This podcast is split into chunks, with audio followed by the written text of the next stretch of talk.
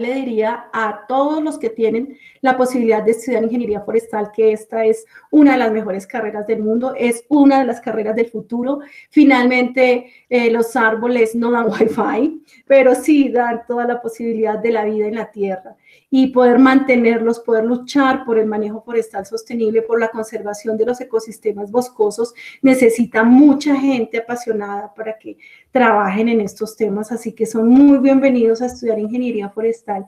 Y a los recién egresados, ánimo, no es fácil cuando, cuando uno no tiene experiencia, pero uno mismo se va abriendo el camino.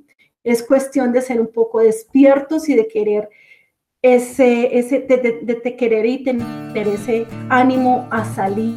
Bienvenidos y bienvenidas a Mil Trabajos para Forestales, un podcast donde conocerás historias de forestales que tienen un impacto en la sociedad. La tarde de hoy nos visita Naidu y queremos platicar un poco con ella. Bienvenida Naidu.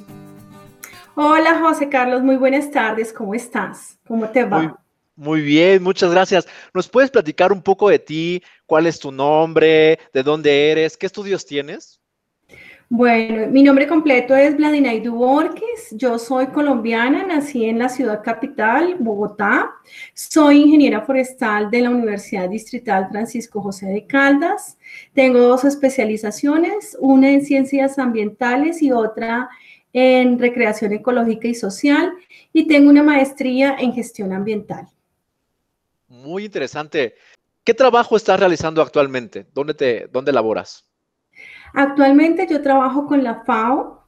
Estoy coordinando un programa para América del Sur, un programa conjunto entre la FAO y la Unión Europea. Eh, se llama PLECT, que significa el cumplimiento de las normas, la gobernanza forestal y el comercio de la madera asociada.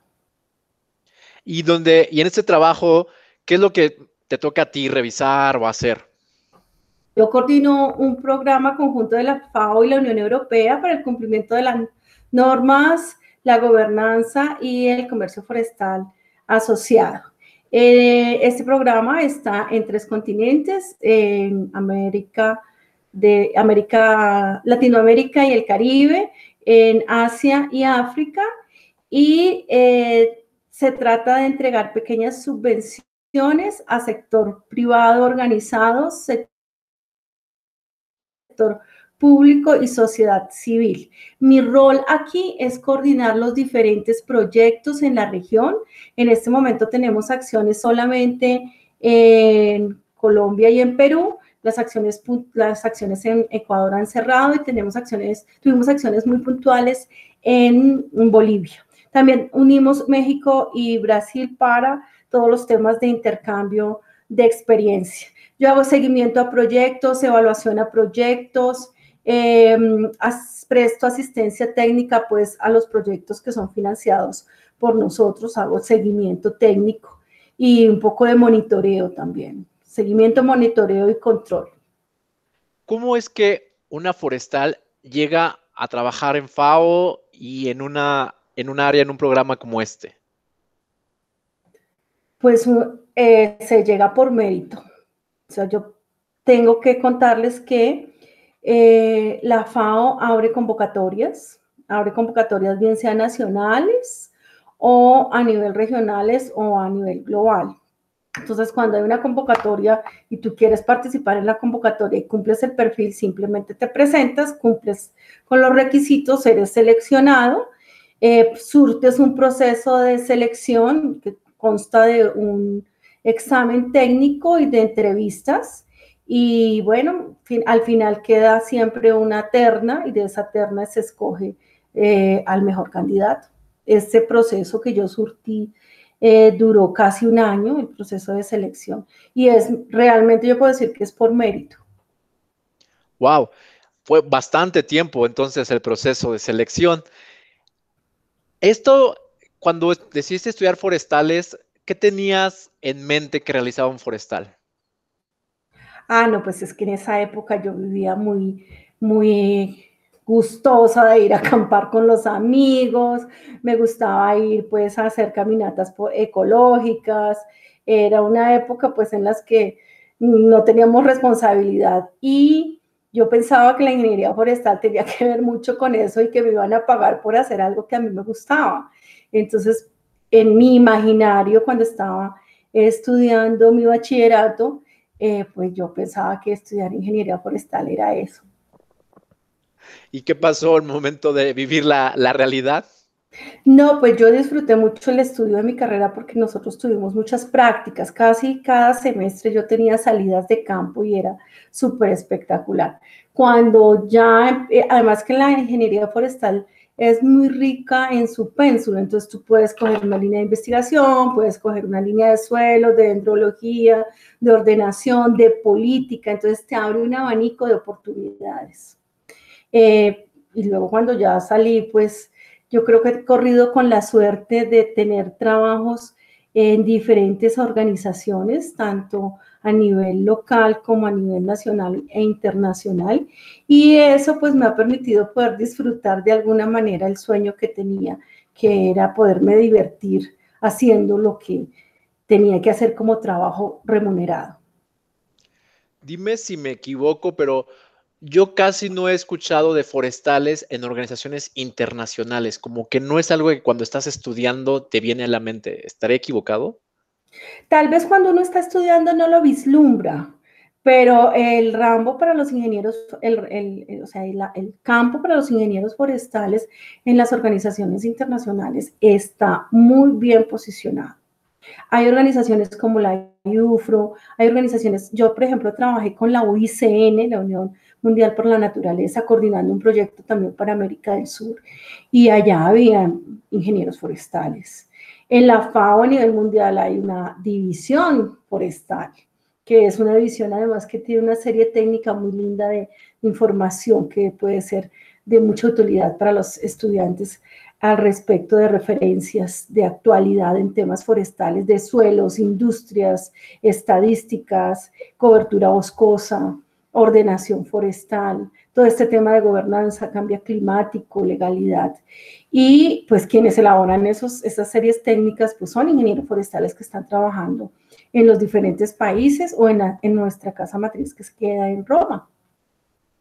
La verdad es que nos ilustras muchísimo para verlo como una nueva posibilidad. Sin embargo, ¿qué le hace falta al ingeniero forestal para poder tomar estos puestos, cumplir con los perfiles que se demandan en, organizaciones internacionales como puede ser FAO? Yo creo que lo que se necesita es tener primero un segundo idioma. El segundo idioma es fundamental por todas las razones que, que nos venden cuando nos promocionan los cursos de inglés, por ejemplo, pero el inglés y el francés te abren otras oportunidades a estar en otros lugares, a trabajar con otras personas, con otras culturas diferentes pues a las nuestras en la región de Latinoamérica. Lo otro que yo creo que nos hace falta como ingenieros, no sé el, cómo es el pensum en el caso de, México, pero el pensum que yo estudié, pues no tenía eh, dentro de sus materias el tema de resolución de conflictos, ni tenía eh, materias como gobernanza forestal. Sé que hoy tienen todo el tema de gobernanza forestal, pero el tema de resolución de conflictos no, y eso se necesita. Eh, hay otro, otro aspecto que creo que debería, en lo que deberíamos formarnos y es en el manejo de personal. Cuando uno llega después, que fue lo que me pasó a mí, después de haber tenido algunos cargos técnicos en diferentes autoridades ambientales en mi país, eh, llego a una posición de poder manejar personal gerenciando un proyecto o administrando una división o algo. Y, y pues nadie me enseñó a mí en la teoría cómo era el manejo, cómo se genera, gerencia el talento humano. Y, pues eso tocó aprenderlo con diplomados y con cursos para poder tener la sensibilización y poder tener en la práctica pues un manejo adecuado. No puedes manejar las personas a tu cargo en un trabajo como si estuvieras manejando las personas en tu casa o, tus compañeros de trabajo, de, estudio, perdón, tus compañeros de estudio. La verdad es que toda la razón y creo que si los forestales queremos llegar a estos em, puestos directivos, roles de coordinación, pues es importante incluir el tema del personal. ¿Por cómo llegaste a estudiar ingeniería forestal? No, pues yo tuve la fortuna de tener eh, un folleto de la Facultad de Ingeniería Forestal de la Universidad Distrital donde estudié y ahí estaba todo el pensum y aparecían las salidas de campo cada mes. Eh, yo, pues, ¿cómo se accede a la universidad pública de donde yo salí con, con y lo digo hoy con mucho orgullo, se, se, accedía también por mérito y creo que todavía se accede por mérito porque este tiempo pues no ha cambiado mucho las cosas, no ha pasado tampoco mucho tiempo, pero mi puntaje del IFES cuando yo estudiaba en bachillerato pues no alcanzó al puntaje mínimo, mínimo requerido para presentarme a ingeniería forestal. Yo tenía un puntaje que alcanzaba para estudiar biología, entonces yo entro a la misma universidad a estudiar biología con miras a que voy a reforzar ciertas cosas para volver a presentar mi examen de estado, que, se llaman pruebas saber, y eh, poder tener el puntaje que necesitaba para entrar a estudiar ingeniería forestal. Pues debo decir que tengo que presentar dos veces el examen de estado para lograr el puntaje, ya casi que estaba que no lo lograba. Y me presenté eh, con un nuevo puntaje dos años después de haber estudiado biología eh, y así inicié eh, pues a estudiar eh, lo, que soy lo que soy hoy, ingeniera forestal. Muchas gracias por compartir esta anécdota. Digo, primero porque pues digo, yo no sabía que digamos que forestal estaba un puntaje más alto que biología. Y segundo, este empeño, la verdad es que decir, esto es para mí y, y buscarlo y lograrlo, eso es una historia que nos, nos motiva precisamente a seguir persiguiendo nuestros objetivos.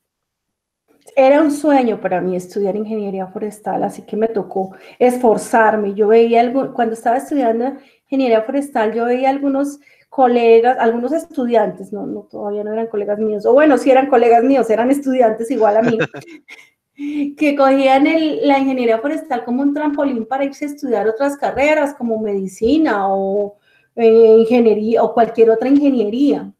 Y finalmente lo que uno veía es que estos, estos estudiantes pues terminaban yéndose de la carrera, terminaban desertando y no aprovechaban y no disfrutaban. Entonces, por ejemplo, teníamos nuestra primera salida, la salida del de primer semestre, entonces pues ellos no disfrutaban lo mismo que podíamos disfrutar quienes estábamos convencidos del tema. ¡Wow!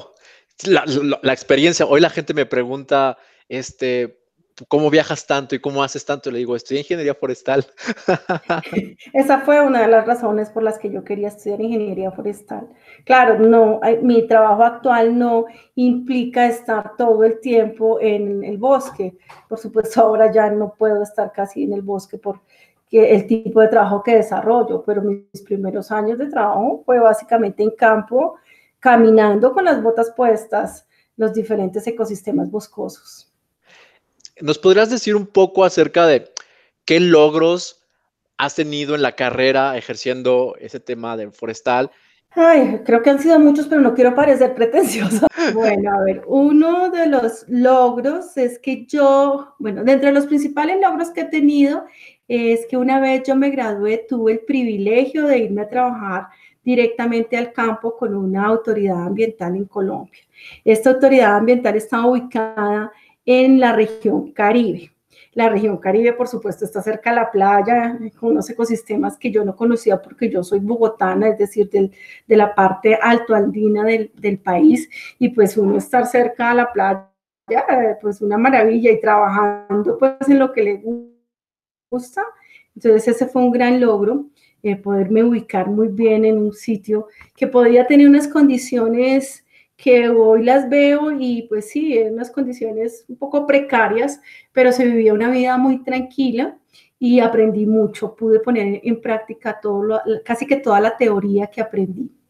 Otro logro que yo creo que, que también tuve es que después de algunos años, años de experiencia en mi trabajo en campo, entré a coordinar un grupo, el grupo de gobernanza forestal eh, en el Ministerio de Ambiente, que es la autoridad nacional.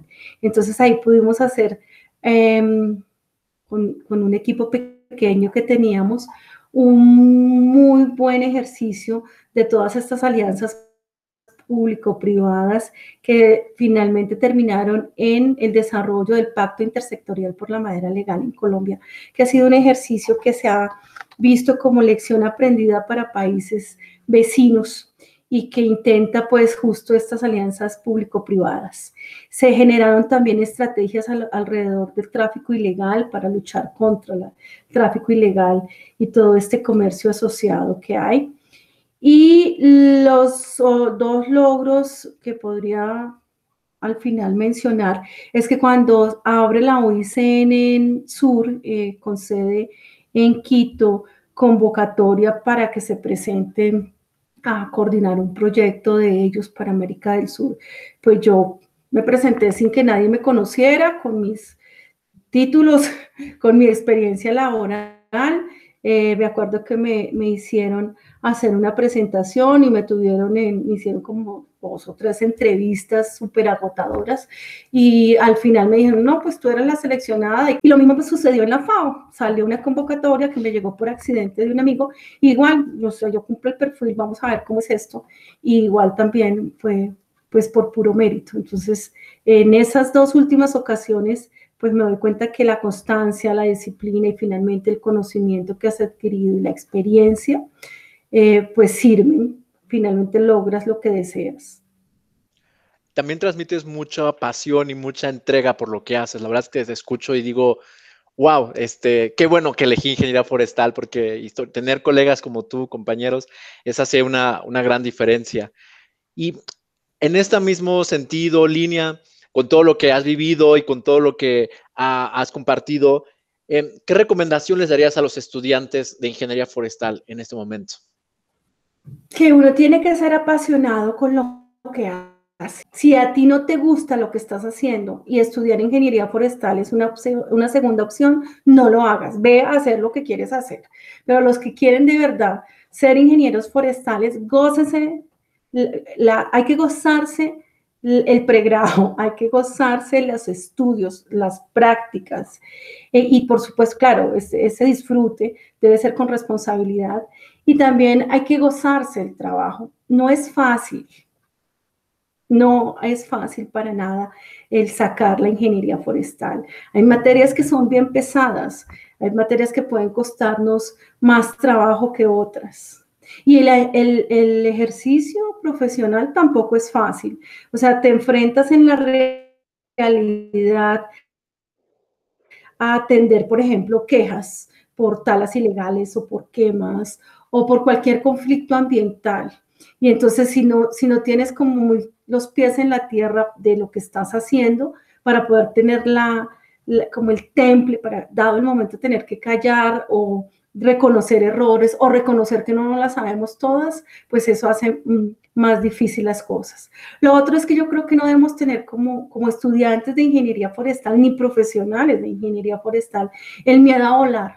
Hay que salir, hay que experimentar, hay que trabajar fuera de donde nacimos, fuera de donde estamos, hay que desacomodarnos, porque afuera hay un mundo que está esperándonos para triunfar. Solo necesitamos desearlo y trabajar en pro de ese deseo. Finalmente, ¿dónde te pueden contactar en caso de que, quisieran alguien eh, escribirte? ¿Cómo lo podrían hacer? Bueno, mi correo es eh, mi nombre y mi apellido, naiduborques.fao.org. Naidu se escribe N-H-A-Y-D-U. Borges, B-O-H-O-R-Q-U-E-Z, arroba fao.org. Perfecto. Y esperemos que eh, jóvenes de, Latinoamérica para poder contarte lo que hacen en los temas que manejas o alguna recomendación, pues con toda la confianza lo pueden hacer. Muchísimas gracias por esta conversación. Hasta luego. Buena tarde para todos y gracias a ustedes. Mil trabajos para forestales surge la pregunta, ¿en qué trabajo un forestal? Manda tus preguntas, dudas, comentarios a través de esta plataforma o lo puedes hacer a través de mis redes sociales, JC Suaitz, JCZUHAITZ en Instagram y en Twitter y como JC Forestal en Facebook y en YouTube. Esperamos este capítulo te, te haya sido muy interesante y compártelo con más amigos forestales y también coméntanos a quién quisieras escuchar. Hasta luego.